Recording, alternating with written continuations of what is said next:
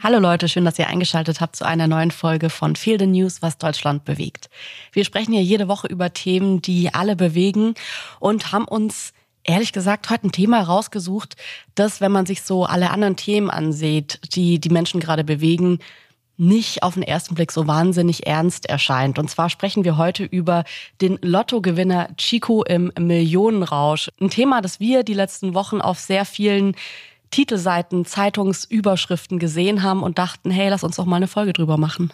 Denn es ist schon so, dass gerade Millionen Menschen Chico dabei beobachten, wie er in Echtzeit riesige Summen ausgibt. Knapp 10 Millionen Euro hat er gewonnen.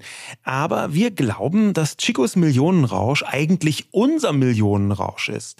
Und zwar auch deswegen, weil Chico das komplette Gegenteil dieses sehr deutschen Spruchs ist, über Geld spricht man nicht. Und er entlarvt mit den Sachen, die er tut, die überall gesendet werden von Stern TV bis Bild Titelseite. Ähm, damit entlarvt er unsere ziemlich merkwürdige Fixierung auf das Angeben, auf Reichtum, auf Konsum. Ja, was ist passiert für alle, die jetzt sich denken, hä, wer ist Chico? Das habe ich noch nie gehört. Chico ist äh, der Spitzname für Kürsat Yildirim, ein 42 Jahre alter Mann, der mit sieben Jahren aus der Türkei nach Dortmund gekommen ist. Er war zuletzt Kranfahrer im Stahlwerk, aber hat eine relativ turbulente Biografie hinter sich. Arbeitslosigkeit, Alkohol, Kokainabstürze, Gefängnisstrafen, unter anderem wegen eines Raubüberfalls. Aber dann knackt Kürsat Yildirim den Lotto-Jackpot mit knapp 10 Millionen. Entgegen der üblichen Ratschläge macht Chico seinen Gewinn öffentlich und mehr noch, er eröffnet einen Instagram-Account, um seinen neuen Reichtum allen zu zeigen und zu feiern und beginnt eine Art Medientournee. Kurz, Chico zelebriert sein neues, geldintensives Leben ohne Rücksicht auf die Befindlichkeiten Dritter in der Öffentlichkeit.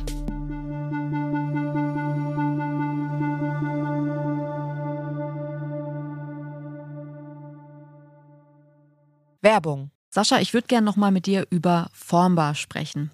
Wir haben uns unser wunderschönes Bücherregal bei Formbar designt, designen lassen und ich würde gerne heute nochmal ein paar Sätze über das Design verlieren, weil ich das wirklich so besonders finde bei Formbar, es sieht ein bisschen so aus, als hätten wir acht Leute in unsere Wohnung kommen lassen und die hätten das dann alles ausgemessen und entworfen und sich auch nochmal kreative Gedanken gemacht, weil dieses Möbelstück einfach am Ende so besonders aussieht. Ja, irgendwie hat man den Eindruck, da haben eine Innenarchitektin und der Schreiner tagelang zusammen dran gearbeitet.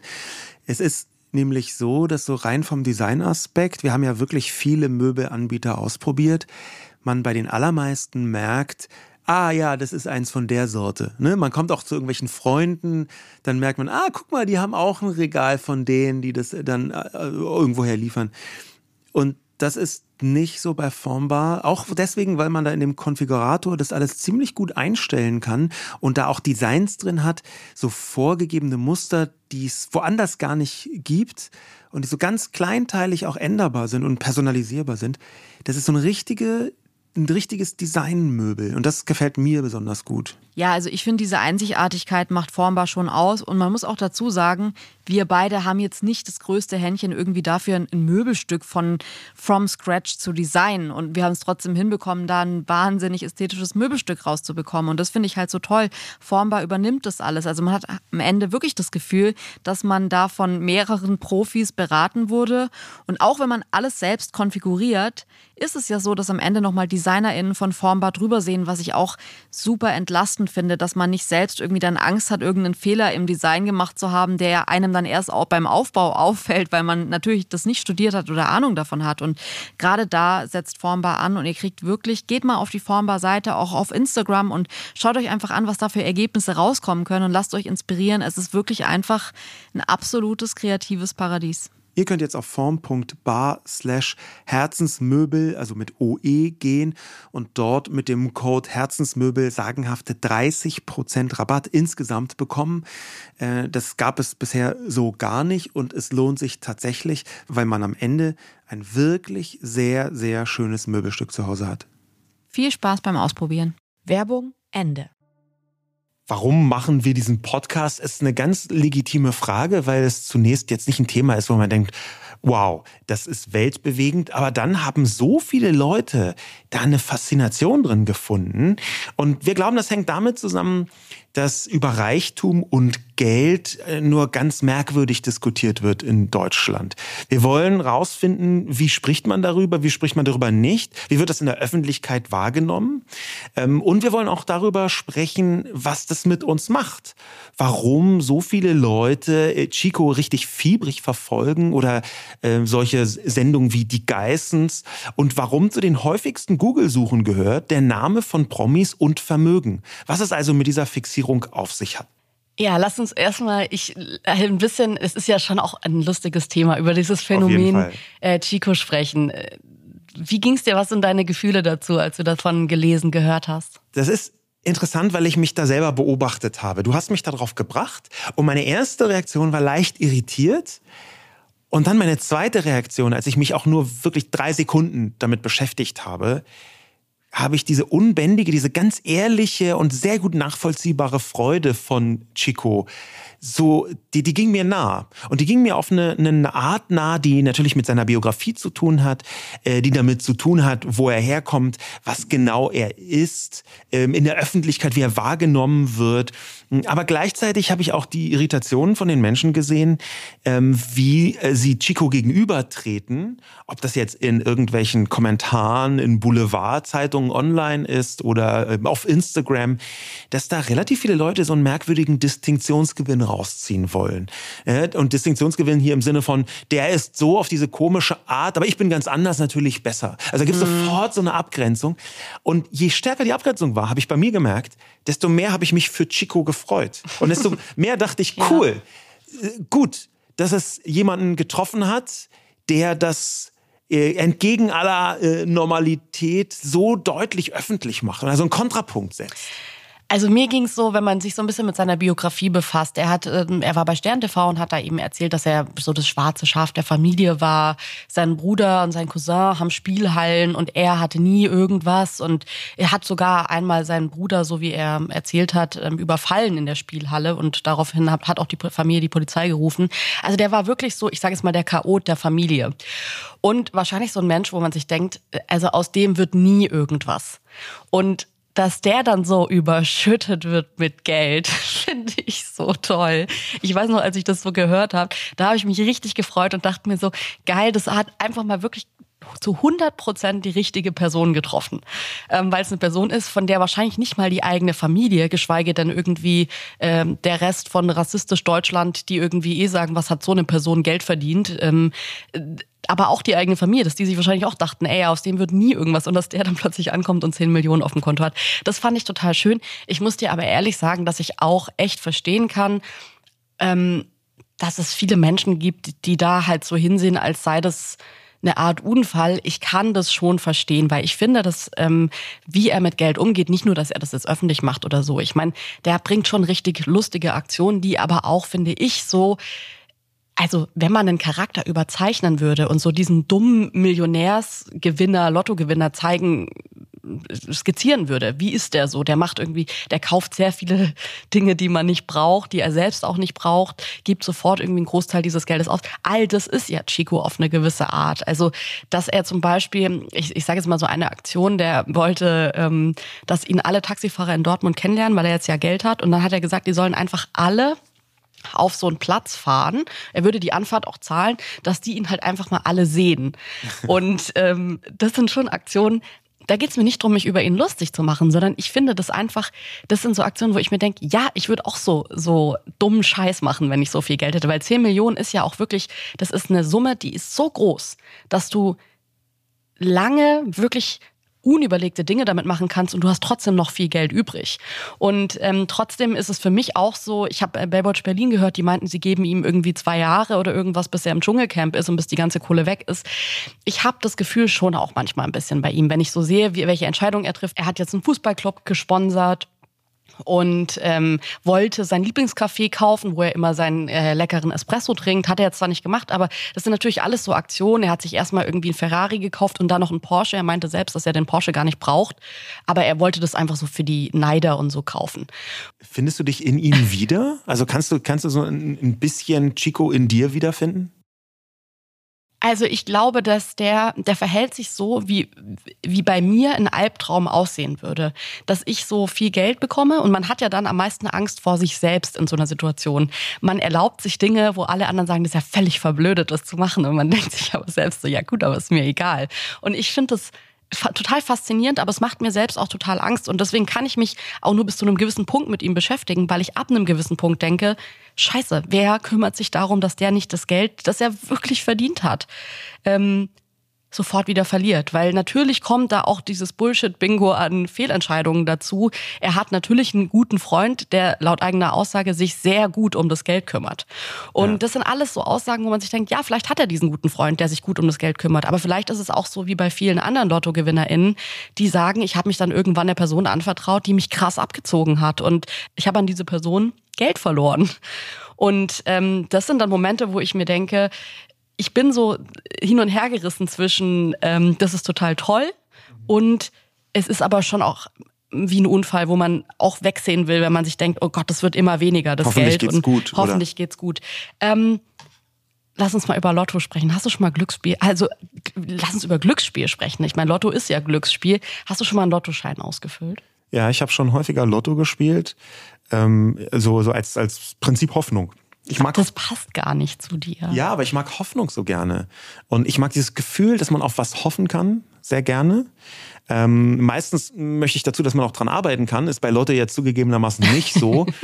ähm, aber ich, ich, dieses, dass man auf etwas hoffen kann, das ist mir Geld wert. Das hebt meine Stimmung. Also ich habe einfach Lotto gespielt und diese kurze Hoffnung, die dann für eine Woche oder so ist, wo man denkt, es könnte ja sein, das ist wie, wie so ein ähm, äh, Stimmungsheben, das ist wie, wie ein Gläschen Sekt, ohne dass man betrunken wird, weil es, hebt so ein bisschen die Stimmung und man fühlt sich dann besser, aber es könnte ja sein, mhm. dass.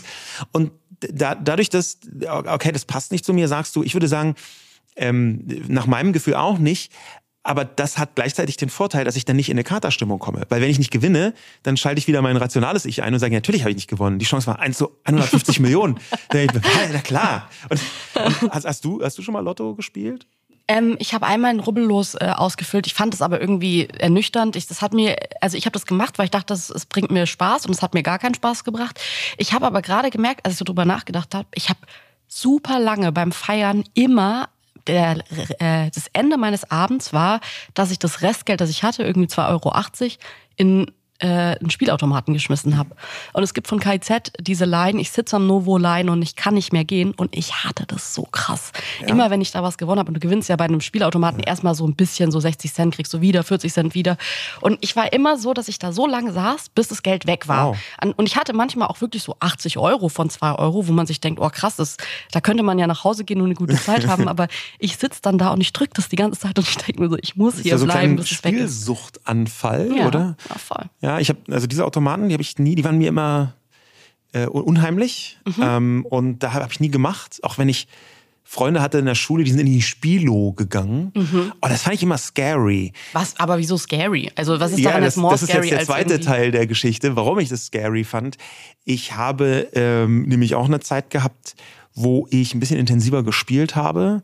Ähm, da hatte ich gerade Geld verdient, nicht zum ersten Mal in meinem Leben, aber so ein bisschen mehr Geld verdient. Und wie viele Menschen habe ich mir dann gedacht, naja, ein Glücksspiel gehört ja nur von Glück ab, aber ich möchte das selber beeinflussen können. Und dann fiel mir ein Buch in die Hände ähm, über professionelle Blackjack-Spieler. Und es ist tatsächlich so, dass Blackjack zu den wenigen Spielen im Casino gehört, wo man einen gewissen Einfluss darauf hat, ob man gewinnt oder nicht. Es ist kein reines Glücksspiel, mhm. was äh, damit zusammenhängt, dass es um Kartenkombinationen geht. Und wenn du sehen kannst, welche Karten schon da waren, weil die schon gezogen wurden, dann kannst du bestimmte Chancen ein bisschen besser berechnen. Und das ist natürlich ein Rezept, für das man mathematisch und vom Gedächtnis her und von den Blackjack-Regeln her und von ungefähr allem ultra begabt sein muss und ganz genau wissen muss, was man tut. Ich habe mir eingebildet, es zu können, was einfach sehr nicht stimmte und habe eine Zeit lang versucht, bei Blackjack zu gewinnen. Und hast du aber, weil ich würde schon sagen, dass du ein gutes, ein sehr, sehr gutes Gedächtnis hast. Hast du, also hat das irgendwas gebracht oder ist es wirklich so, dass man eigentlich sagen kann, nee, dafür muss man irgendwie so ein Genius aus. Währenddessen habe ich natürlich gedacht, dass ich hier gerade richtig die Bank abziehe. Und nach einem halben Jahr habe ich gemerkt, wow, ich bin bei plus minus null. Mhm. Ähm, ein gutes Gedächtnis reicht alleine nicht. Man muss auch situativ sofort abschätzen können, was ist jetzt besser, diese Kombination und diese Kombination. Mhm. Man soll ein ganz tiefes Verständnis haben. Ähm, und das, das gibt schon Leute, die das können, auch nachgewiesenermaßen können und dann einfach äh, bei der Spielbank einfach Hausverbot bekommen.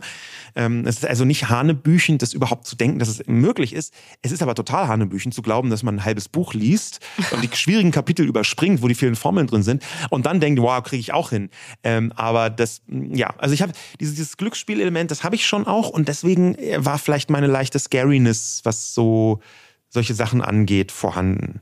Ja, und also es ist ja schon irgendwie interessant. Ich meine, das ist jetzt ein Thema, wir reden hier sonst wirklich über so broternste politische Themen und ich merke gerade selbst, dass es voll ungewohnt ist, über so ein Thema so zu sprechen. Aber was finde ich immer viele Themen eint, ist so, dass wir uns die Berichterstattung dazu ansehen ja. und sehen, wie berichten andere Zeitungen darüber. Und ich fand das ehrlich gesagt ähnlich wie bei anderen Themen, wo wir auch dachten, hm, da ist die Berichterstattung irgendwie eigenartig, würde ich so nicht wahrnehmen, äh, ging es mir ehrlich gesagt auch bei Chico so, dass ich mir so die News dazu reingezogen habe und gemerkt habe, es ist eine interessante Fixierung auf das Geld, auf den Kontostand. Wie viel ist noch da? Zum Beispiel T-Online, die schreiben, Lotto-Millionär Chico, schon wieder eine halbe Million weg. Oder die Ruhrnachrichten, Lotto-Millionär Chico aus Dortmund macht Kassensturz.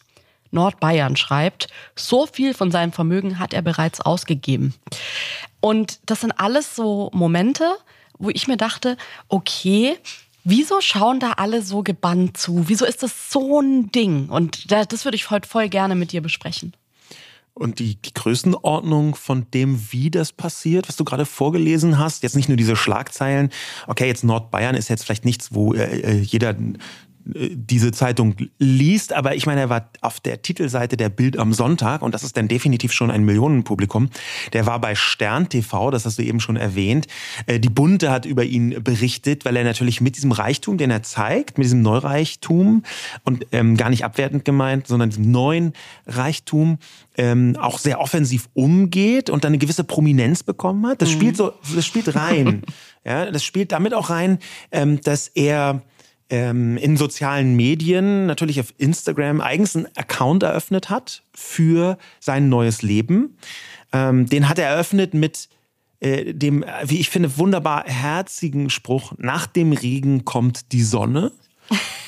Ja, er hat also so ein bisschen ja. nicht nur Kassensturz, schreibt irgendeine Zeitung, er hat auch einen Kassensturz seines Lebens gemacht und gemerkt, okay, das, was bisher da war, das hat er als Regen empfunden. Mhm. Das ist ja mit der Geschichte, die du gesagt hast, auch irgendwie nachvollziehbar. Aber jetzt kommt die Sonne und ich, ich, finde diese, diese Transformation, dass da jemand so ein, so ein, so ein Lottogewinn macht und plötzlich das Leben lebt, was er sich vorher nur ausgemalt hat und das auch ja. ganz offen macht, die hat einen gewissen Charme. Und was ich auch spannend finde bei mir selbst, wenn man ihn vorher betrachtet hat, also sagen wir mal am Tag vor dem Lottogewinn, dann ist das ein Straftäter gewesen, der ziemlich absurde Sachen gemacht hat, der Drogen, äh, mhm. Raubüberfall, die eigene Familie, also es ist ganz viel dabei, wo man denkt, äh, wow, das ist keine Person, mit der man jetzt unbedingt äh, einen Cognac trinken gehen möchte ja. oder so.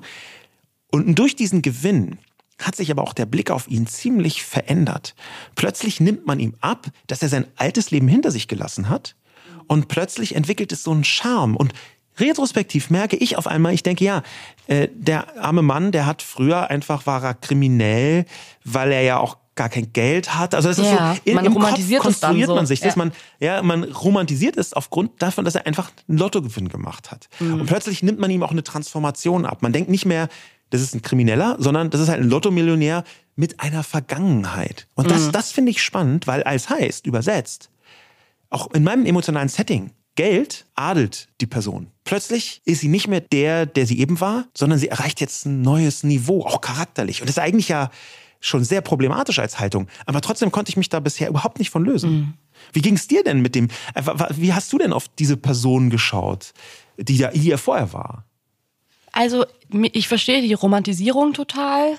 Äh, mir ging es auch im ersten Moment so, dass ich dachte, ach toll, eine Person, die vorher einen Raubüberfall gemacht hat, das ist ja eigentlich die Straftat für Menschen, die äh, kein Geld haben und in einer völligen Verzweiflung versuchen, an Geld zu kommen, weil man nimmt ja schon in Kauf, dass man verhaftet werden könnte, dass man ins Gefängnis kommt. Glaube ich zumindest, dass man sich darüber bewusst ist, dass das jetzt gerade so eine andere äh, Qualität von Skifahrbahn ist und man entscheidet sich trotzdem dazu.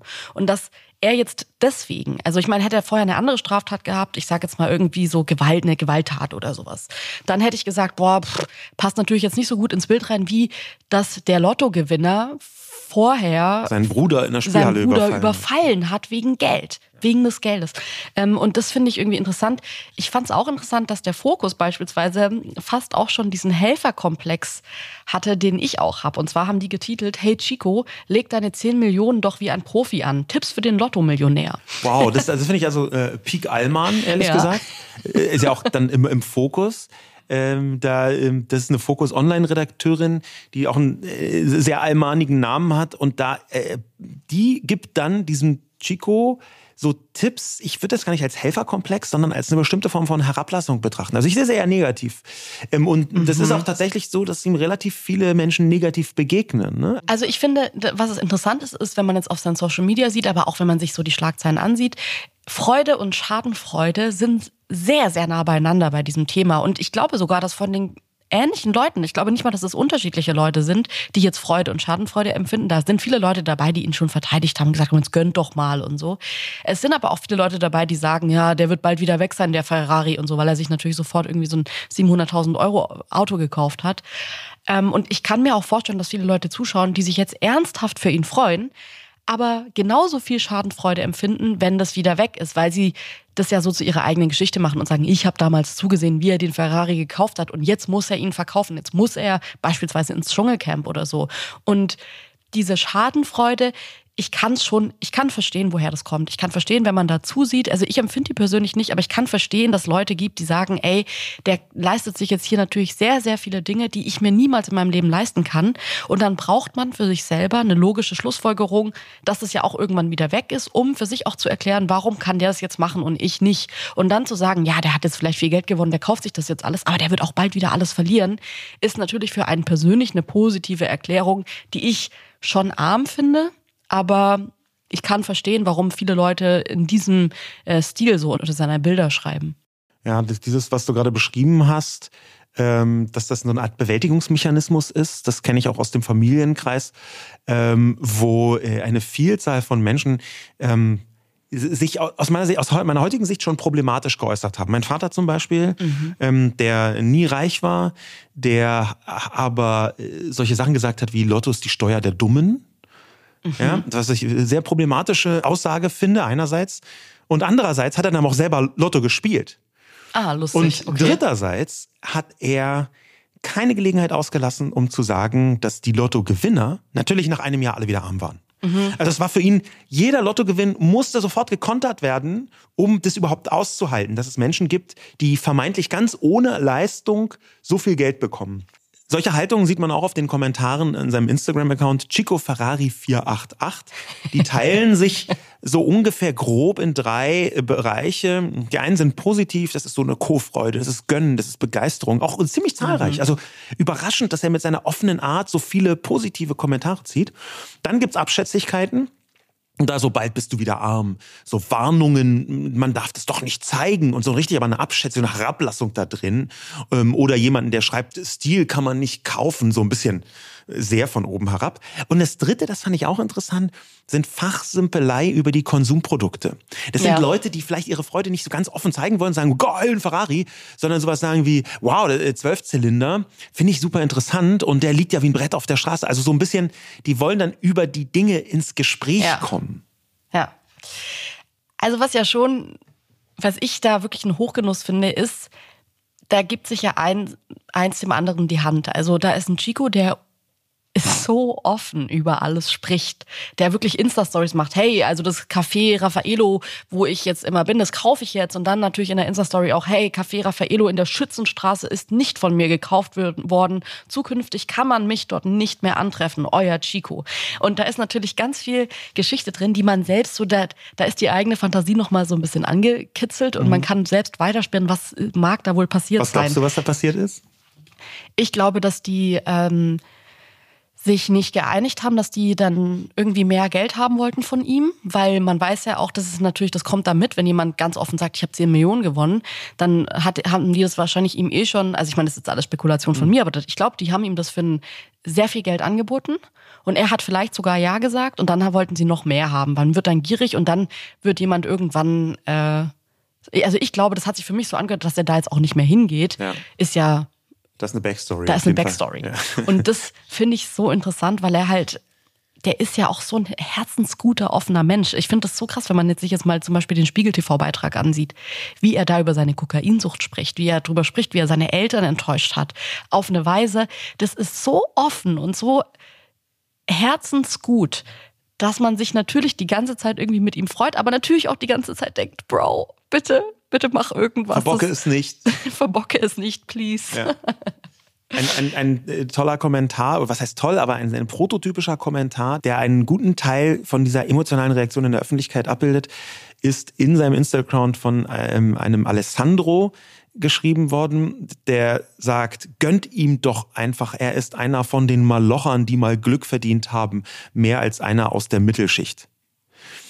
Und oh. es, da, da kommt so ein, da kommt so dieses, ey, einer von uns hat es jetzt durch Glück geschafft, er hat es voll verdient, weil er so ein Malocher ist. Und natürlich auch da ist wieder so retrospektiv, blendet man dann diesen kriminellen Teil einfach aus. Finde ich in diesem Fall aber auch nachvollziehbar, weil er sich nicht gibt wie jemand, also im Stern-TV-Interview äh, wird das ganz, ganz deutlich, er gibt sich nicht wie jemand, der äh, sagt, das ist, das bin ich stolz drauf, das gemacht zu haben, mir doch scheißegal. Total. Sondern, sondern er gibt sich eher wie jemand, wo äh, eine gewisse Form von Reue eingebaut ist. Ja? Total. Und dann trifft er auch so, würde ich sagen, so irrationale Entscheidungen mit dem Geld. Er kauft halt diesen Ferrari für 700.000, bleibt aber zum Beispiel da in seiner Platte bei seinen Eltern oder bei seiner Familie wohnen. Und äh, das finde ich irgendwie, wenn man sich dann so das ansieht, ich verstehe, dass die Leute dann sagen, ja, der ist ein Malocher, einer von uns. Also der der Kranfahrer, ich meine Kranfahrer, das ist schon so, das ist irgendwie, finde ich, so ein, so ein Beruf. Genau das ist für mich so, die Menschen müssen super früh aufstehen, arbeiten mega hart, körperlich, verdienen echt nicht viel Geld und dass so einer jetzt 10 Millionen gewinnt und was der dann mit seinem Geld macht, ist ja auch immer, ich hatte das als Kind, boah, ich hab's, ich, so bin ich super oft eingeschlafen, dass ich mir überlegt habe, so lange bis ich eingeschlafen bin als Kind, was würde ich mit einer Million machen? Was würde ich mit fünf Millionen machen? Was würde ich mir zuerst kaufen? Was würde ich mir dann kaufen? Wie viel würde übrig bleiben? Wem würde ich was schenken? Das fand ich immer total interessant, diesen Gedanken, was würde man machen? Und man sieht ja jetzt hier bei Chico einfach, was der mit seinem Geld macht. Und dann gibt's halt auch Kommentare von Leuten, die sagen, wie zum Beispiel Herr Marolst, jetzt ist die Kohle endgültig verloren. Ja. Und da ist natürlich mit drin, ähm, man, man schaut dazu und man denkt sich, um Gottes Willen. Ich kann das so nachvollziehen und da ist so viel drin, wo, von dem ich mir denke, so lieb und süß und nett der auch ist, der Chico, da ist, finde ich, ein Teil dabei, der auch schon bezeichnend für unsere Gesellschaft ist. Ja. Und zwar, man schaut immer ein bisschen nach links und nach rechts, auch wenn man nicht wirklich über Geld spricht. Da, äh, die, du hast vorher diese Ebene erwähnt, dass Freude und Schadenfreude nah beieinander sind ähm, und dass da der Wunsch, ihn abstürzen zu sehen, ganz intensiv dabei ist. Da muss man, glaube ich, auch auf die Rolle vom Boulevard eingehen mhm. ähm, und auf die mediale Rolle. Er spielt ja im Moment eine Rolle. Ich glaube, dass er das halb bewusst macht und halb das einfach genießt, wie es kommt. Aber da ist fast keine Äußerung, die nicht nur so analysiert wird, auf was das jetzt alles bedeutet von Chico, sondern auch, ist, da ist ein Muster im Gang. So ein Muster im Gang, man begleitet, jetzt sagen wir mal die Bildzeitung, die begleitet ihn bei seinem märchenhaften Aufstieg, aber zwischen den Zeilen sieht man schon, wie sie in einem halben Jahr planen, Chico pleite. Äh, wir haben es ja. alle gewusst, so als, als mhm. Überschrift. Und da ist, glaube ich, was mit dabei, was eine Form von Neid im gesellschaftlichen Kontext bedeutet, dass Leute, die hochgehen, die möchte man auch abstürzen sehen, es darf denen nicht zu gut gehen und dass das so, und das kommt lustigerweise in ganz vielen Kommentaren auch durch auf Instagram, dass irgendwie eine bestimmte Form von Häme nur darauf wartet, endlich zuschlagen zu können. Versuchen wir mal die Einordnung und da hat mich dieser Spruch, den du vorhin gesagt hast, ähm, ziemlich abgeholt. Über Geld spricht man nicht. In Deutschland spricht man nicht über Geld. Es gibt viele andere Länder, da ist es so. Dieser Spruch hat ja eigentlich noch einen zweiten Teil. Man hat es, der dann noch ein bisschen arroganter wird. Ähm, und da ist Chico der absolute Gegenentwurf von, der das mit einer Wahnsinnshemmungslosigkeit tut, darüber zu sprechen, das offen zu machen. Er hat ein offenes Wesen. Aber dieses über Geld spricht man nicht, das ist ganz tief in der deutschen Kultur drin.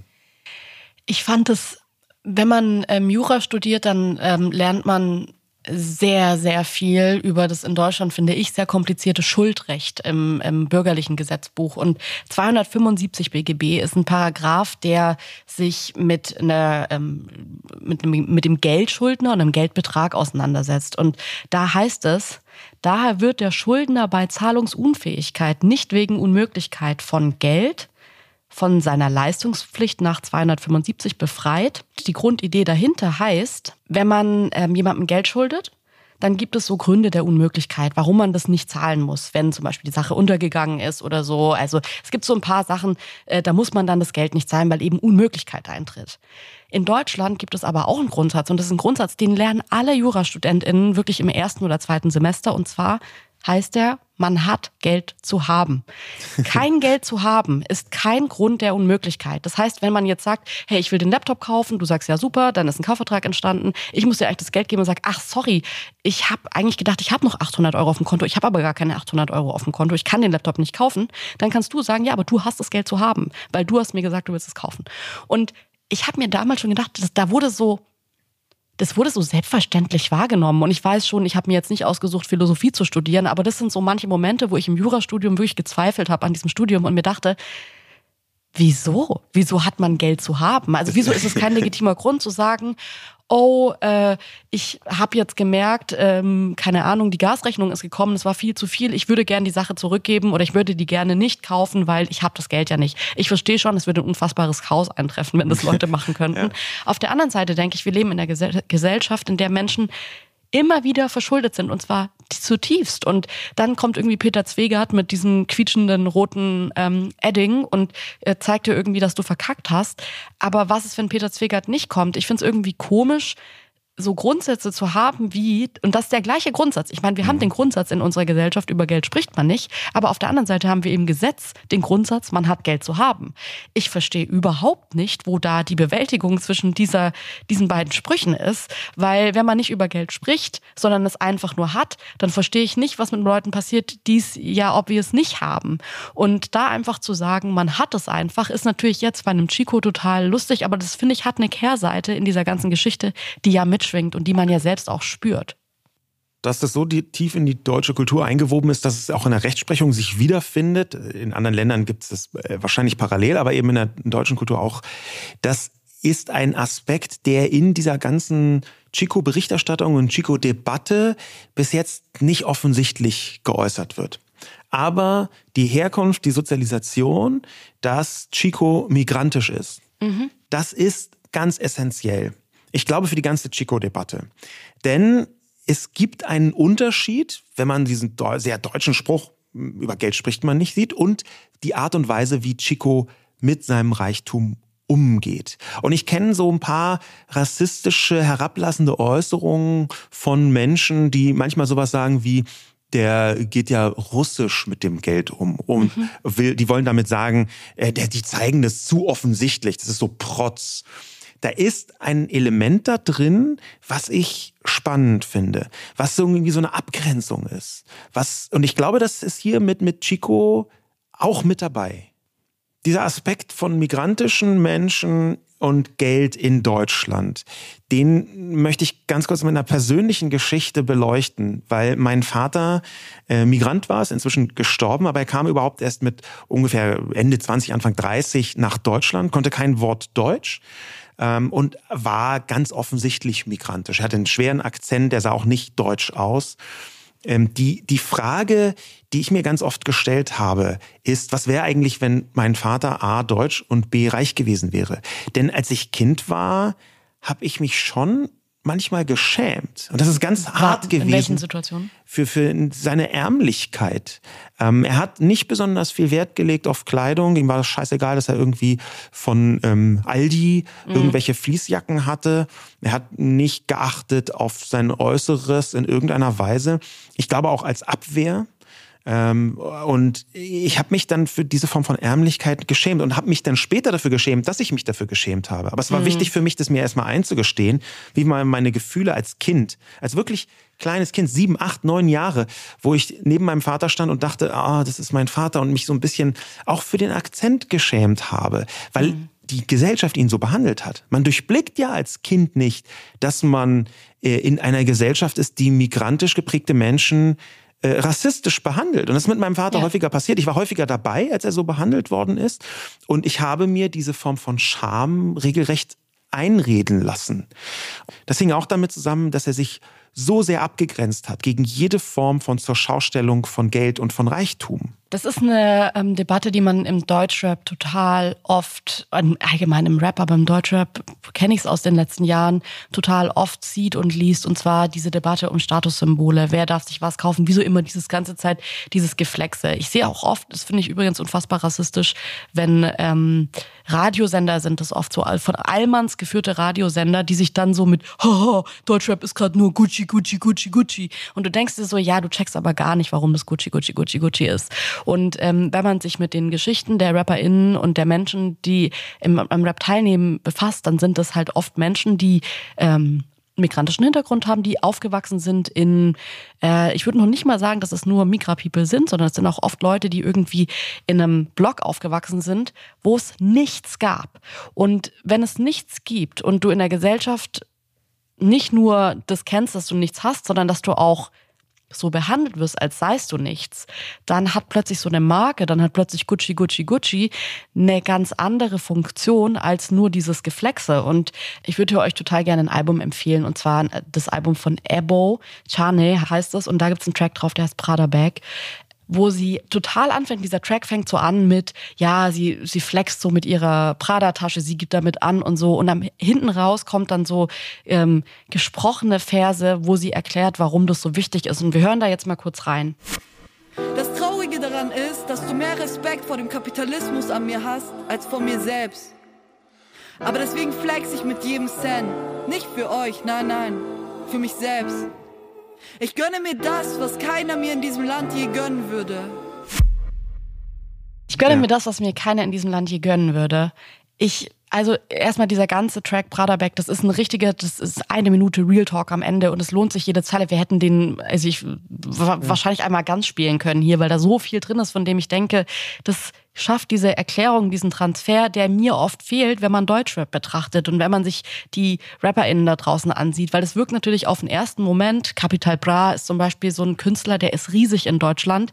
Der hat Songs, wo er einfach nur straight von Anfang bis Ende Marken droppt. Aber dahinter ist halt eine Geschichte, dass er halt aufgewachsen ist in ärmlichen Verhältnissen, nichts hatte und das für ihn natürlich heute einfach so Selbstermächtigung ist, das sich zu kaufen, darüber zu reden, damit zu flexen. Ähm, es gibt aber auch Geschichten wie zum Beispiel Apache 207, der wird gerade im Radio rauf und runter gespielt. Der hat einen, ähm, ein Lied, das heißt Bläulich und da äh, singt er oder da rappt er 30k an meinem Arm, während ich Jägi Cola trinke. So lange nachgedacht, soll ich sie kaufen oder nicht. Auch wenn das eigentlich ganz klar gegen meinen Kodex ist. Anders verschaffst du dir keinen Respekt bei dieser Oberschicht. Ja, das hört sich so an und ist es ja auch, dass man Anerkennung, die man gesellschaftlich nicht bekommt, dann versucht zu kaufen, dass man die Statussymbole, die die Gesellschaft beschließt zu haben, ja, also Dior, Gucci Stores sind in den ganzen tollen Einkaufsstraßen, München, Düsseldorf, Berlin, Hamburg, da findet man ganz klar eine gesellschaftliche Zuordnung. Das sind Luxusmarken. Wenn du die hast, dann bist du etwas. Das transportiert auch das Medium. Und das ist eine Form von Anerkennung, die man kaufen kann, wenn man anders keine bekommt. Und es ist gleichzeitig interessant und natürlich traurig, und zwar nicht aus Sicht derjenigen, die das machen, sondern aus Sicht derjenigen der Mehrheitsgesellschaft, mhm. die ganz offensichtlich Menschen Anerkennung verwehrt aufgrund ihrer Herkunft. Und ich glaube, dass da so ein Flex passiert, jetzt auch wie Chico das tut. Dass da so ein Flex passiert, so ein Angeben passiert bei migrantisch geprägten Menschen, zum Beispiel im, im Rap. Das heißt, übersetzt, die Mehrheitsgesellschaft hat da eine Abwehrhaltung. Du kannst auf keine andere Art anständig Anerkennung bekommen, als nur auf diese Art deinen Reichtum zu zeigen. Und das sagt aus meiner Sicht mehr mhm. über den Rest der Gesellschaft als über die Personen, die das tun. Wobei ich mich auch immer frage, geht es am Ende nicht hier auch, so wie das auch Ebo gesungen hat, so von wegen, ich bedeute dir nicht so viel wie der Kapitalismus an meinem Körper, ist es nicht am Ende einfach Kapitalismus und wir leben in einer kapitalistischen Gesellschaft. Natürlich leben wir auch, ich will damit gar nicht sagen, dass wir nicht auch in einer rassistischen Gesellschaft leben, aber das sind ja Symbole, die sich auch irgendwelche Allmann-Boomer mit 50 kaufen, dann die Rolex am Arm, weil man muss ja zeigen, dass man irgendwie ein erfolgreicher Arzt ist oder ein erfolgreicher Architekt oder so. Und das sind dann, finde ich, schon die Momente, wo ich mir denke, es geht natürlich darum, dass du dir ähm, Respekt verschaffst. Das ist ja natürlich auch ein sehr, sehr schneller Respekt. Du kannst dir das kaufen und in dem Moment, wo du es gekauft hast und an deinem Arm hast und in den Raum reinkommst, ist wahrscheinlich die Hautfarbe ein bisschen egaler, wenn du so eine Uhr trägst. Ja. Ähm, die Frage ist aber, finde ich, also wenn man jetzt überlegt, dass die nichts hatten und ähm, ist es eine, ist es eine, finde also ist es die Erklärung, dass es so funktioniert? Ist es die Erklärung zu sagen, ey, die dürfen jetzt alles machen, das haben die sich verdient. Auf jeden Fall. Ich würde auch sagen, wer, wer bin ich da? Das kann ich ja überhaupt nicht bewerten. Manchmal denke ich mir aber trotzdem von außen beim Zusehen, das denke ich mir aber oft bei Menschen, das denke ich mir auch bei einem Chico, ähm, wenn er sich frei machen könnte, was er nicht kann, weil er so mhm. sozialisiert wurde, aber wenn er das könnte, was würde er sich kaufen, wenn niemand hinsieht? Ja, Wie würde er sein Geld dann anlegen? Und das geht mir total oft bei RapperInnen so, dass ich mir denke, ähm, ich verstehe, warum du das jetzt alles kaufst, warum du irgendwie in den Louis Vuitton Store gehst und da sagst einmal alles bitte. Aber ich finde es schade, weil du hast das Geld, das du dir verdient hast, so hart erarbeitet, so hart verdient, dass ich es total schade finde, dass du das aufbrauchen musst, um äh, die Anerkennung zu bekommen, die du nie bekommen hast, statt Dinge damit zu kaufen, die dich wirklich glücklich machen. Weil ich glaube nicht, dass das, ich glaube, dass gesellschaftliche Anerkennung glücklich macht, aber die Frage ist ja, wenn ihnen das gegeben worden wäre, was würden sie sich dann kaufen? das ist eine Frage, die schon auch am System Kapitalismus rührt. Und natürlich muss man darüber sprechen, was bedeutet das? Äh, was bedeutet Kapitalismus auch für diese Form von Anerkennung? Es gibt aber, und das führt dann wieder ein bisschen weg vom Kapitalismus, ein, eine Erkenntnis, dass wir in einer Gesellschaft leben, in der man es sich leisten können muss, seinen Reichtum nicht zu zeigen. Und dann ist sofort klar, Ebo singt darüber auch, dann ist sofort klar, es gibt eine Art von kapitalistisches Paradox. Sie singt darüber, dass äh, jemand in einen Store kommt und halt, kleidet sich irgendwie, äh, Zitat, wie ein Hippie, also ein bisschen nachlässiger. Und wenn es eine weiße Person macht, ist es kein Problem. Und wenn sie das macht, dann wird sie sofort so angeschaut, als würde sie äh, was klauen wollen. Mhm. Und dieses sich leisten können, man muss es sich leisten können, das nicht zu zeigen. Das ist, kann man jetzt betrachten als kapitalistische Perversion. Man kann aber auch einfach sagen, hier wird mit den Mitteln des Kapitalismus ein Bollwerk gebaut, gegen eine Form von rassistischer Vorverurteilung. Und das würde ich nicht außer Acht lassen. Ich glaube, dass es am Ende nicht nur ein Kapitalismusproblem ist, sondern eher ein gesellschaftliches und ein Vorurteilsproblem. Und was damit hineinspielt, ist natürlich die Abwertung in Richtung Klassismus. Also die Diskriminierung oder die Abwertung, die Herabwürdigung, weil Menschen in anderen Klassenkontexten unterwegs sind. Und da gibt es, das haben wir äh, ein paar, vor ein paar Tagen beide unabhängig voneinander entdeckt, einen Tweet von einer Frau namens Joanna Liston, der ziemlich mustergültig zeigt, was Klassismus eigentlich ganz konkret bedeutet und wie tief das in unseren Köpfen auch drin ist. Sie hat nämlich gefragt, was gilt als schick, wenn es reiche Menschen machen, aber als verwerflich, wenn es arme Menschen machen. Sammeln wir hier mal Beispiele drunter. Und da sind ganz viele Dinge, wo du dich selber dabei ertappst, wie du diese Zuordnung hast, dass es bei armen Menschen irgendwie schon schwierig und ein bisschen komisch und bei reichen Menschen aber total toll gedeutet wird. Zum Beispiel ein altes Auto fahren. Das mhm. ist ein Punkt. Oder sich große Kredite aufnehmen. Oder die Fremdbetreuung deiner Kinder. Das ist bei armen Menschen, denkt man sofort, ja, die schieben ihre Kinder ab, weil sie es irgendwie nicht hinkriegen, hätten sie mal früher. Und bei reichen Menschen denkt man, ja, die haben halt eine Nanny, weil sie möchten, dass das Kind zweisprachig aufwächst. Und, und das die arbeiten ja auch noch nebenher. Die Toll. Arbeit ist bewundernswert. Ja. ja. Oder eine große Familie zu haben. Auch das kommt in diesen Antworten.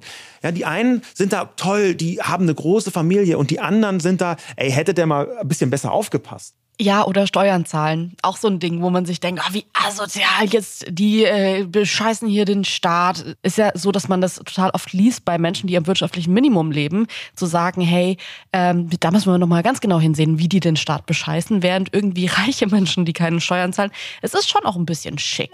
Habt ihr einen tollen Steuerberater? Jemand, der äh, da ein paar tolle Tricks hat? Oh wow, ihr seid ja richtig bewandert, was das Steuerrecht angeht. Ein anderer Punkt, den fand ich auch interessant, weil das so ein Bild ist, das man, glaube ich, gut nachvollziehen kann, ist, ähm, Journalistin hat geschrieben, sich stundenlang besaufen. Ja. Ähm, ein Daydrinking. Bild, ein Bild, wo, also ich habe so viele Staffeln die Geissens gesehen. Wirklich, es ist einfach mein Guilty Pleasure. Ich schaue die total gerne. Ich finde es faszinierend, denen zuzusehen, zu sehen, wie die leben, was die mit ihrem Geld machen. Die sind auch einfach herzige People. Ich mag die gerne. Aber wie oft ich schon gesehen habe, wie die morgens sich so einen kleinen Champagner gönnen, irgendwo auf der Skipiste oder in Monaco. Es ist natürlich ein großer Unterschied, ob du morgens ein Bier vorm Aldi trinkst oder morgens in Monaco ein Champagner. Am Ende ist es aber einfach nur sich mit Alkohol betüdeln an der, zu einer Zeit, zu der das keine anderen Menschen machen oder die meisten Menschen nicht, weil sie arbeiten gehen müssen. Definitiv. Und genau schon dieser Begriff Daydrinking fällt mir in dem Moment auf, ähm, während der Pandemie groß geworden. Daydrinking ist ein sehr vornehmer Begriff dafür, äh, dass du halt nicht irgendwo stehst und was trinkst tagsüber, wo man so abschätzig guckt, weil die halt, da, weil da kein Geld dahinter ist, weil es so eine so eine Armutssituation äh, ist oder so gedeutet wird. Und dann ist aber Daydrinking sehr vornehm und lustig und unterhaltsam. Ähm, da in, in, in dem Kontext gibt es immer wieder Diskussionen, das ist mir neulich wieder aufgefallen, also jetzt nicht etwas, was ich entdeckt habe, sondern was ich häufiger gesehen habe, warum man so oft sagt, sozial schwach, wenn man eigentlich meint, wirtschaftlich oder finanziell schwach. Und das führt für mich direkt auf dieses klassistische Ding, Menschen sind mehr wert, Menschen sind auch besser gelitten, werden besser angeschaut, wenn sie mehr Geld haben. Also, dass man direkt eine Verbindung zieht zwischen Geld und Charakter, zwischen Geld und dem Wert eines Menschen, zwischen Geld und auch wie interessant der, diese Person ist? Das finde ich total interessant, weil ich hätte jetzt eigentlich gedacht, sozial schwach ist die höfliche Variante von wirtschaftlich schwach. Es ist, ist es natürlich gar nicht. Wenn man drüber nachdenkt, ist es die viel monströsere, schlimmere Variante, weil man ja sagt, ja. man schließt von der wirtschaftlichen Lage auf das Wesen eines Menschen und sagt dann, okay, die sind sozial ein bisschen schwächer. Ich hätte jetzt aber vorher gesagt, ich habe vorher super oft sozial schwach benutzt, weil ich dachte, ah, über Geld spricht man nicht, lass das Kind nicht beim Namen nennen, sagen wir nicht wirtschaftlich schwach. Das ist irgendwie so, was weiß ich denn über die wirtschaftlichen Verhältnisse? Aber das Ding ist ja, was weiß ich denn über die sozialen Verhältnisse? Ja. Also es ist, finde ich, jetzt wo du das gerade sagst, fällt mir das auf, wie oft ich das äh, benutzt habe, weil ich dachte, das ist respektvoller, das so rum zu sagen. Und genauso ist es bei Chico auch, kann man ganz deutlich beobachten. Die ganze Welt behandelt ihn wie jemand, der per Lottogewinn eine Rehabilitation hinbekommen hat. Die Wiedereingliederung in die Gesellschaft, nachdem er aus dem Gefängnis kommt, die Wiedereingliederung in die Gesellschaft besteht aus seinem Lottogewinn. Er ist jetzt nicht mehr der Ex-Knacki, der so in problematischen Verhältnissen und mit Drogen und pipapo, sondern jetzt ist der strahlende Lottogewinner. Ja. Und allein der Unterschied ist nicht, dass er irgendwelche Kurse besucht hat oder irgendwas gelernt oder gemacht hat. Der Unterschied ist, dass er Geld hat. Und da liegt eine sehr traurige und drastische gesellschaftliche Wahrheit drin. Ich finde, wenn wir über Gewinne sprechen, dann muss man auch einmal über das Erbe in Deutschland sprechen. Ich finde es extrem komisch. Also in Deutschland ist es durchschnittlich so, dass Menschen 363.000 Euro vererben. Das ist der Erbfall, der durchschnittliche. Das heißt, es gibt Menschen, die deutlich mehr vererben noch und es gibt Menschen, die wahrscheinlich auch weniger vererben. Aber wenn man sich das jetzt überlegt, das ist ja echt viel Geld. Und ich würde sagen, es ist völlig legitim, über ein Erbe zu sprechen. Wenn jetzt jemand sagen würde, also das, könnte ein Satz sein, den man irgendwo so im Restaurant am Nebentisch hört, dass jemand sagt, ach du, wir haben dann jetzt irgendwie 400.000 Euro geerbt und äh, dann haben wir das Geld genommen in den Umbau unseres Hauses gesteckt oder was weiß ich, was die Leute dann da sagen. Und ich, es wäre jetzt nicht so, dass da alle aufhorchen und sagen, oh, was? sondern es ist irgendwie normal. Und ich finde, es ist komisch in der Gesellschaft, in der man nicht über Geld spricht, zu sagen, dass ein Erbe, das für mich äh, ähnlich random wie ein Lottogewinn ist, es ist genauso random, weil das ist einfach nur Glück, in welche Familie du geboren wirst oder eben nicht. Und ich finde aber, der Umgang damit ist völlig unterschiedlich. Lotto spielen hat schon was ein bisschen asoziales. Ach, das gehört nicht da. das, das machen ja nur, nur, Leute, die nicht wissen, wie man Geld verdient. Äh, wohingegen Erben völlig legitim ist. Und dann kommt man ja schon, hat man ja schon einen guten Background. Und natürlich muss das Geld in der Familie bleiben. Liebe äh, vergeht, Hektar besteht und so. Es gibt ganz viele so wirklich eigenartige Sprüche. Gerade aus dem Schuldrecht im BGB gibt es so viele Sprüche, die in so eine Richtung gehen, wo ich sagen würde, das ist nicht so weit weg von irgendwie einfach nur Gambeln und Lotto spielen. Ähm, es ist aber gesellschaftlich ganz anders angesehen. Ja, und das liegt, glaube ich, auch, dass dieses, was du da beobachtet hast, komplett unterschiedliche Blickweisen auf eigentlich einen ganz ähnlichen Mechanismus. Glück haben wird auch nochmal klassistisch gewertet. Glück haben als in eine reiche Familie geboren werden, ist total okay. Glück haben, weil man Lotto spielt, wie bei Chico, das kann man schon skeptisch angucken. Dann gibt es schon die Leute, die sagen, ja, in einem Jahr ist alles weg. Ne? Da, da, ist, da ist schon so eine Abschätzigkeit drin. Und beides, für beides hat man ja null Leistung. Ich überlege gerade, wie das wäre, wenn jemand das am, das am Nebentisch so im Restaurant sagt und sagt, ich, ich, wir haben jetzt die 400.000 und dann jemand sagen würde so, ja, und in einem Jahr ist alles weg, da ist dann alles auf die Kante gehauen und so. Das sagt man nicht beim Erbe, sondern da ist es, und wie setzt ihr das ein und so, was ja einfach nur heißt, wie verprasst ihr die Kohle? Ja, dieser, dieser Punkt, dass viele Leute das Gefühl haben, entweder muss man für Geld hart arbeiten ähm, oder man hat es gar nicht verdient das ist natürlich auch ein, ein, privilegierter Ansatz. Da spielen ganz viele Privilegiertheiten mit rein. Das, was man für selbstverständlich hält. Ja, dass man zum Beispiel wie selbstverständlich davon ausgeht, äh, dass man vielleicht irgendwas erbt. Dass man wie selbstverständlich davon ausgeht, dass man irgendwann eine solide Rente haben wird, von der man leben kann. Das spielt ja im Hintergrund die Neidgesellschaft mit. Ich würde und sogar nicht nur Neidgesellschaft sagen und ich, ich, glaube, da liegt jetzt wirklich mal meine Expertise, die ich jetzt auch mal exposen kann. Und zwar bin ich im Schwabenland geboren. Wir haben eben eh ja. super eigenartiges Verhältnis zu Geld, finde ich. Dieses Volk hat, finde ich, ein eigenartiges Verhältnis zu Geld. Und ähm, kannst du das näher ja, erläutern? Das, also das Ding ist schon auf diesem Grundsatz schaffe, schaffe, Häusle baue. Da steckt schon drin, man muss hart arbeiten, um dann sein Haus zu haben. Das Haus kommt nicht von allein, das kommt nicht vom Lotto spielen und äh, dann Häusle baue, sondern das kommt vom Arbeiten. Und dieses Verständnis von, und das sehe ich oft heutzutage bei zum Beispiel YouTuberInnen, die sagen dann, es gibt ganz viele Videos, wo es dann heißt, mein Job ist auch harte Arbeit. Ich arbeite auch hart, wo ich mir denke, wieso?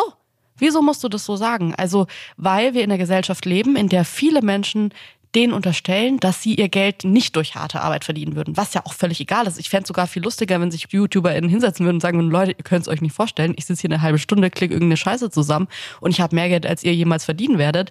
Das, so ist man aber nicht in Deutschland. Man muss seinen Reichtum erklären können. Ja. Und ähm, ich kenne das total aus dem Schwabenland. Erstmal dieses Schaffe, Schaffe Häusle bauen, aber auch, au, ich komme sofort ins Schwäbische, aber es ist sofort dieses dieses Geld wurde nicht ähm, ehrlich verdient. Ja. Das hat, wie die reich geworden sind, das weiß man nicht. Und das sagt man in so einer Art, als wären Menschen, die mehr Geld haben, als hätten die das irgendwie shady verdient, weil es kann nicht nur mit rechten Dingen zugegangen sein, die das Geld verdient haben. Ähm, und ich finde, da ist ganz viel in dieser Kultur, und ich will nicht sagen, dass alle Schwaben und Schwäbinnen so sind, aber ich würde sagen, dass das schon in der Gesellschaft so verankert ist, dass viele danach einfach leben, da fällt es dann natürlich schwer, irgendwie künstlerische Berufe ernst zu nehmen, wahrzunehmen, weil man sagt, hey, so verdienen, das ist nicht unser Verständnis von Arbeit und von Geld verdienen. Und da ist dann, finde ich, auch so eine fast schon, ich will es nicht, also viele Leute betiteln das als Geizigkeit, das vielleicht zu, zu teilen. Ich finde aber auch dieses, dass man jedes Geld, das man verdient, nochmal wieder einsetzt, dass man damit was kauft, dass man damit äh, das mehrt, wenn man die Verantwortung hat, wenn man Geld verdient, das zu mehren. Das sind alles so Momente, von denen ich mir denke, naja, wenn du jetzt was gewinnst im Lotto, das geht ja so krass gegen eh schon jedes Verständnis, gegen jedes schwäbische Verständnis von, wie gelangt man zu Geld. Dass dann natürlich die Frage ist, hat man eine Verantwortung mit einem äh, Gehalt anders umzugehen als mit einem Gewinn? Ja. Weil das, was Chico jetzt hier ja gerade macht, ist eigentlich diese kindliche Freude an, ich habe Geld, das ich nie eingeplant habe, das ich nie verdient habe, gewonnen und ich verprasse es jetzt. Ja, da, da fällt mir genau in dem Kontext ein äh, vielleicht ein bisschen problematischen, aber schon auch lustigen Spruch äh, äh fällt mir ein von George Best, äh, englischer Fußballer ähm, von äh, vor längerer Zeit der hat über seinen Lebensstil gesagt, auf die Frage, was er eigentlich mit seinem Geld gemacht hat, das er verdient hat. Er hat schon damals als Fußballer viel Geld verdient. Und hat George Best gesagt, ich habe viel von meinem Geld für Alkohol, Weiber und schnelle Autos ausgegeben, den Rest habe ich einfach verprasst. Und ich finde, das ist eine, eine Lebenshaltung, ja. die dahinter steht, mit der ich was anfangen kann. Und die natürlich das Gegenteil ist von reinvestieren und Geiz und Neid. Ich habe allerdings auch gesprochen, apropos Neidgesellschaft, mit Menschen, die viel Geld geerbt haben oder große Unternehmen geerbt haben. Ähm, und da gibt es so einen Rechtfertigungsdruck. Die sagen dann gleich im zweiten Satz, ja, ich arbeite aber mega hart dafür den Erfolg des Unternehmens. Mhm. Sie haben eine Riesenverantwortung, dass die Leute nicht entlassen werden. Und die können das nicht stehen lassen, dass sie das geerbt haben, sondern müssen gleichzeitig zeigen, dass sie es super hart arbeitet haben. Sie könnten ja auch ein, eigentlich sagen, es waren private Gespräche. Ja, sie könnten ja auch eigentlich sagen, du, ich bin mega glücklich, ich habe es geerbt. Ich mache einfach nur noch, worauf ich Bock habe und arbeite sonst so ein bisschen Charity-mäßig, aber auch nicht zu viel, weil ich habe schon richtig Bock zu verreisen. Könnte man ja auch sagen. ja, Stattdessen sagen sie einfach, 16 Stunden Tage mindestens, 70 Stunden Woche jedes Mal. Seit 35 Jahren arbeite ich quasi rund um die Uhr. Und ich glaube, allein diese Kommunikation hängt eben schon damit zusammen, dass es gibt etwas wie Neid in der Gesellschaft. Ich glaube nicht, dass es die Neidgesellschaft gibt, aber Neid. Und dann gibt es auch Neid auf ganz viele unterschiedliche Sachen. Nicht nur Geld, auch viel Geld, ja, aber es gibt auch Neid auf Zustände, ähm, auf, auf Situationen, auf eine Unbekümmertheit, auch auf eine, auf eine Form mit seinem Leben umzugehen. Und deswegen glaube ich, dass Chico weniger Neid erfährt als andere Menschen, die so viel Geld haben, weil man ja. es so leicht nachvollziehen kann auf der einen Seite und weil er auf der anderen Seite in seinem Leben bis zu dem Gewinn jetzt auch nicht unbedingt beneidenswert war. Ich glaube, die Menschen nehmen das als eine Balance wahr. Mhm. Ja, und das hält sich die Waage, weil es vorher so wenig beneidet wer äh, werden konnte, kann man ihm das jetzt ein bisschen besser gönnen. Also was für mich die große Frage ist, vielleicht auch, weil ich wirklich aus auch aus dem Grund aus dem Schwabenland ein bisschen geflohen bin, weil ich fand diese Neidkultur, diese Missgunstkultur gerade in einem Landstrich, in dem man überhaupt keine oder die meisten Menschen keine Sorgen damit haben, wenn man sich zum Beispiel mal ansieht, welche Summen in Ostdeutschland vererbt werden und welche in Westdeutschland, dann ist das weniger. Das ist statistisch weniger. Das ist eine Ungerechtigkeit, die einfach da ist. Und wenn man sich dann denkt, hey, man kommt irgendwie aus einer Ecke, die eigentlich, in der es einem eigentlich den meisten Menschen sehr gut geht. Und dann sieht man aber die Gefühlslage dazu, die für mich nicht so gut ist. Dann finde ich, muss man sich am Ende fragen, was macht einen glücklich? Wo geht man hin? Wo, mit was ist man glücklich? Und ich lese da immer wieder von einer Studie, die ich extrem komisch über die ich mal mit dir sprechen will, einfach weil das nicht mein Verständnis von, wie Glück und Geld funktioniert ist. Man hat ja oft diesen, dieses äh, Sprichwort, Geld allein macht nicht glücklich und so. Ich muss dir aber ehrlich sagen, umso mehr Geld ich verdient habe, je glücklicher wurde ich. Also desto glücklicher wurde ich. In dem Moment, in dem ich weniger Sorgen hatte. Ich weiß noch, wie das im Studium war, wenn man dann einfach Sorgen hat, wenn der Dispo irgendwie erreicht ist, wenn man Angst hat, äh, Briefe von der Bank im Briefkasten zu finden. Ey, ich hatte jahrelang Angst vor dem Briefkasten deswegen. Und ich würde sagen, ich war in keinen tiefen Geldsorgen, auch weil ich immer wieder Hilfe von der Familie bekommen habe, die mir da geholfen haben, weil ich echt lange nicht mit Geld umgehen konnte. Ich habe das nicht richtig gelernt. Und dann liest man irgendwie diese Studie und liest, ähm, bei einem Jahreseinkommen von 60.000 Euro, also 75.000 Dollar, erreicht das Lebensglück sein Maximum. Ähm, das ist eine Studie von einem Nobelpreisträger, Daniel Kahnemann und Wirtschaftsprofessor Angus Deaton. Und ähm, die haben halt gesagt, ab 80.000 oder sogar 100.000 Euro im, im, Jahr erweitert sich zwar das, der finanzielle Spielraum, aber das macht kaum glücklicher. Ähm, ich checke das nicht, weil ich finde, wenn ich jetzt reiche Menschen ansehe, also ich sage jetzt mal die Geissens oder so, weil das sind jetzt Menschen, das ist ja absurd, dass ich jetzt sagen muss, die Geissens, wenn ich reiche Menschen ansehe, aber es sind halt Menschen, die offen mit ihrem vielen Geld umgehen, wo ich sehe, wie die leben. Dann würde ich halt sagen, je mehr Geld die verdient haben, umso sorgloser wurde das Leben von denen. Und kann man dann wirklich sich hinstellen und kann sagen, ja, aber ab 60.000 Euro im Jahr äh, nimmt es nicht mehr richtig zu. Ich glaube, das ist eine statistische Erkenntnis. Das ist eher so eine Durchschnittswerterkenntnis und das ist ja auch völlig in Ordnung, dass man sowas überhaupt hat. Aber es das heißt, es ist zum einen überhaupt nicht auf die einzelnen Menschen bezogen und zum zweiten gibt es so einen Scherz, der die, sagen wir mal, Fragwürdigkeit von statistischen Erkenntnissen im tatsächlichen Leben ganz gut zeigt. Irgendwie der Jäger, wenn er einfach eine Gans schießen möchte und einen Meter links neben die Gans schießt und dann den zweiten Schuss einen Meter rechts neben die Gans setzt, dann ist die Gans statistisch tot. Und das zeigt, dass es ja. sich Statistik jetzt nicht für alle Einzelfälle so richtig eignet. Ähm, und ich glaube, das ist genau hier der Fall. Ich habe in meinem Leben auch schon unterschiedliche Phasen mit unterschiedlichen finanziellen Erfolgen Erfolgen und Misserfolgen erlebt.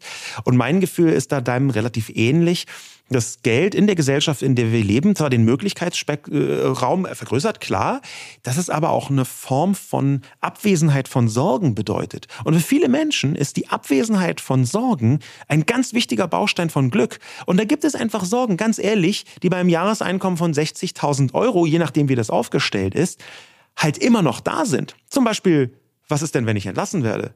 Oder die zum Sorge, Beispiel irgendwann nichts mehr zu haben. Ja. die Sorge, irgendwann nichts mehr zu haben. Oder die, die Sorge, wie sieht's eigentlich im Alter aus, wenn man das Einkommen nicht mehr hat.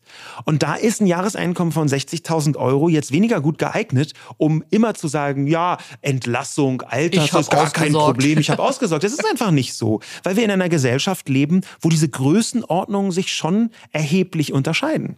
Lass uns mal kurz in den Podcast von Bill und Tom Kaulitz reinhören, die ähm, bei Kaulitz Hills darüber gesprochen haben, dass die Person sie gefragt hat, was würdest du für eine Million machen? Und dann äh, haben sie so, das waren so Dinge, ich würde mir da nicht die Hände waschen und so. Also es waren so Optionen, die man ziehen könnte äh, für eine Million. Und dann haben sie äh, in einem Take über überhaupt diese Million gesprochen, die von dem Hörer oder der Hörerin so vorgeschlagen wurde, als was man eben machen sollte für dieses Geld, für dieses viele Geld eine Million.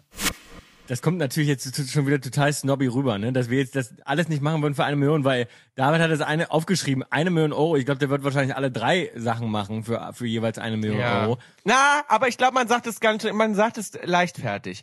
Ich glaube, wenn da, Man muss ja auch sagen, eine Million glaube, Euro aufs Leben verteilt ist ja nun wieder wirklich nichts. Also du guck mal, du zahlst Nee. 500.000 Euro Steuern, du hast 500.000 Euro über.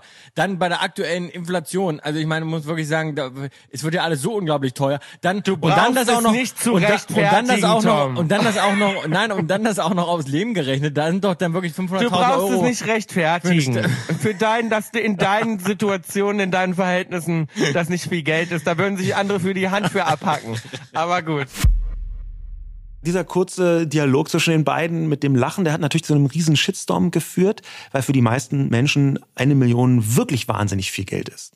Und es ist auch wahnsinnig viel Geld. Wenn es so isoliert da liegt, ist es wahnsinnig viel Geld. Wenn man es anfängt umzurechnen, so wie ähm, Tom und Bill es gemacht haben, dann kann man es natürlich in, in, in, in Relativität kann man immer alles versuchen klein zu rechnen. Und wahrscheinlich bei dem Lebensstil von den beiden ist eine Million wirklich kein, keine Größenordnung, die super lange hält. Mag alles sein. Aber man muss das, glaube ich, in der Öffentlichkeit schon etwas vorsichtiger formulieren, weil, und da ist es jetzt wieder das eine Glücksfrage, es gibt eine Vielzahl von Menschen, die für die die ganz wichtigen existenziellen Probleme alle gelöst wären, wenn sie eine Million Euro hätten. Weiß ich nicht. Ganz ehrlich, ich würde da gern reingehen, weil ich habe ein Störgefühl dabei, weil ich mir denke, das ist wie bei Wer wird Millionär, wo man da sitzt und es wird einem gesagt, wenn du hier einmal gewinnst, wenn du es bis zum Ende der Sendung schaffst, alles durchspielst, dann bist du Millionär und dann hast du e- extrem viel Geld. Und die Frage ist natürlich, wenn du ja, wenn du irgendwie im Dispo bist und dein Konto damit ausgleichen musst, irgendwie noch der Familie ein tolles Geschenk machen willst und dein Haus vielleicht noch, das irgendwie mit 200.000 noch belastet ist, abbezahlen musst,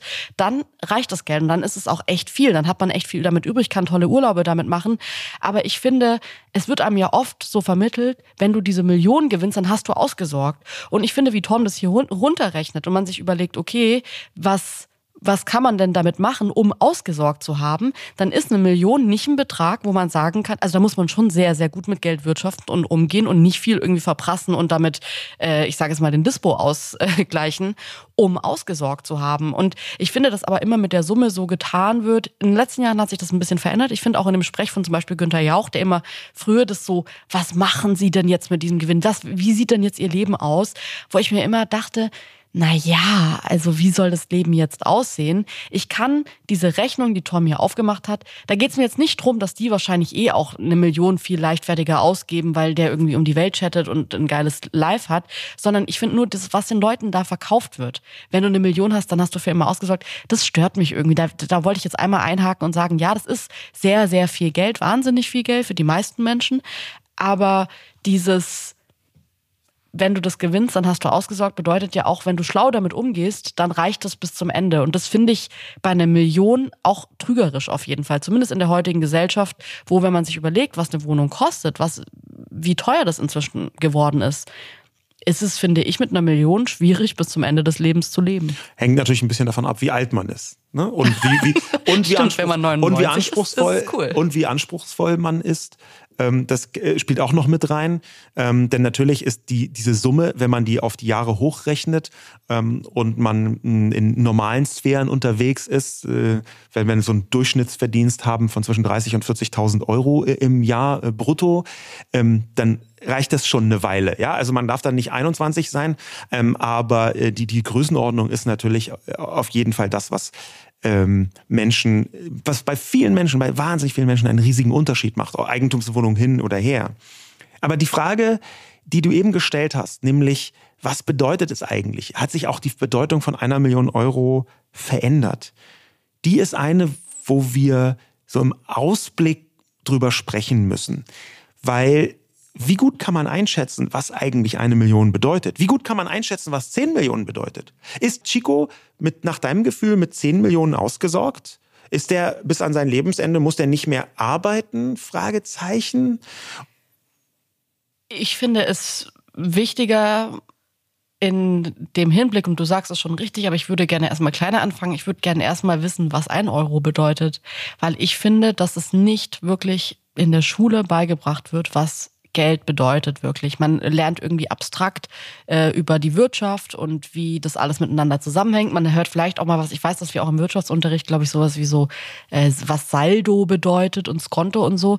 Aber das war für mich alles so abstrakt, dass ich, um ehrlich zu sein, diese ersten Jahre nach der Schule, als ich nicht mehr zu Hause gelebt habe, super gestruggelt habe mit Geld, weil ich mit Geld nicht umgehen konnte. Ich habe das nicht richtig gelernt. Und wenn ich mir reinziehe, wie lang ich Sinus- und Cosinuskurven in der Schule gelernt habe, dann macht mich das heute, um ehrlich zu sein, schon wütend, weil ich mir denke, hätte ich in der Zeit mal gelernt, was man nämlich in der Schule, finde ich, gar nicht lernt, ist zu wirtschaften.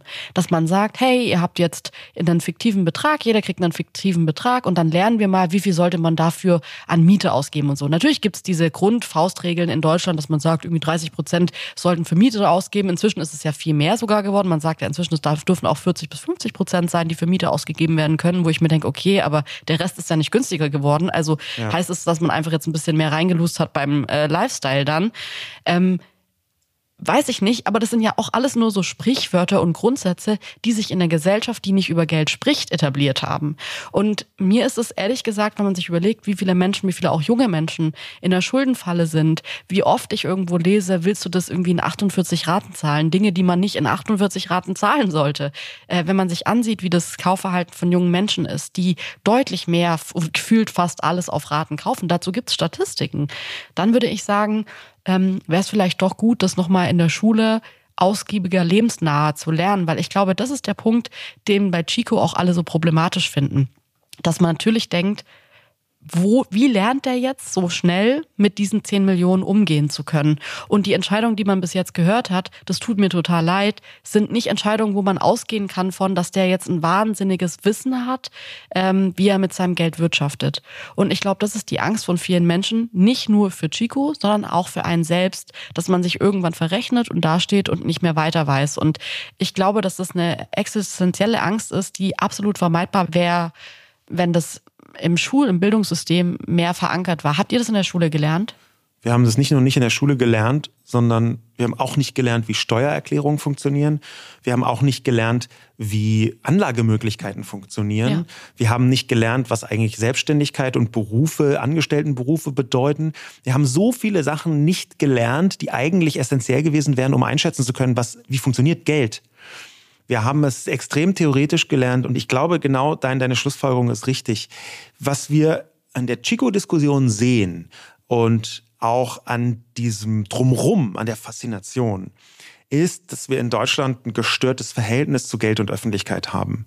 Und das auf ganz viele verschiedene Weisen. Und da muss man jetzt gar nicht die Neidgesellschaft bemühen. Da kann man einfach sagen, schon die Irritation, dass man jemanden abstürzen sehen möchte, weil er Geld hat, weil sie Geld hat. Mhm. Das, das ist schon ein erstes Anzeichen. Dann auch die Art und Weise, wie über Geld gesprochen wird, wie nicht über Geld gesprochen wird, wie Menschen abgewertet werden, die kein Geld haben. Und diese Mechaniken alle, die glaube ich auch mit so einem antiklassistischen Ansatz, die wären in der Schule extrem gut aufgehoben. Geldbildung als Thema in der Schule und das als gesellschaftlich und ökonomisches äh, Fach bis hin zum praktischen Nutzen. Wie mache ich eigentlich eine vernünftige Steuererklärung? Also ich meine, so, so plakativ das jetzt ist, aber ja. das hängt ja auch damit zusammen. Das glaube ich ist wichtig und eigentlich sagt uns das diese Chico-Diskussion. Wir gehen nicht nur falsch mit Geld um, das liegt jetzt bei allen Personen vielleicht auch persönlich, sondern wir haben in der Öffentlichkeit ein absurdes, ein merkwürdiges Verhältnis zu Geld. Und das in ganz vielerlei Hinsicht. Und da müssen wir, glaube ich, anders mit umgehen. Übrigens auch gerade im Hinsicht auf, wenn wir schon von Lottogewinn sprechen, was Spielsucht angeht. Ja. Auch, auch, die vielen Menschen, 400.000 Menschen in Deutschland sind spielsüchtig. Und ähm, da ist äh, noch gar nicht mit reingerechnet, die bei jungen Menschen extrem hippen Sportwetten, ähm, die nur so halb als äh, äh Spiel gelten, obwohl es natürlich Wetten ist und Glücksspielverdacht äh, besteht. Da gibt es ganz viele Punkte, wo ich sagen würde, wir brauchen ein viel klügeres Verhältnis zum Geld, wie es eingesetzt wird, was es bedeutet. Und ich glaube, das müssen wir in Zeiten, wo man mit einem Klick einen Kredit aufnehmen kann, weil man gerade per PayPal bezahlt hat, auch ganz dringend in jugendliche Köpfe hineinbringen. Ja. Das waren unsere Gedanken zu dem äh, Millionenrausch, in dem sich äh, Chico, aber am Ende auch wir alle uns gerade befinden. Und äh, wir freuen uns, wenn ihr uns schreibt, wenn ihr ähm, mitdiskutiert, wenn ihr uns weiterempfehlt. Und ansonsten hören wir uns am nächsten Donnerstag wieder. Bis dahin, bleibt gesund und glücklich und macht's gut. Bis dann.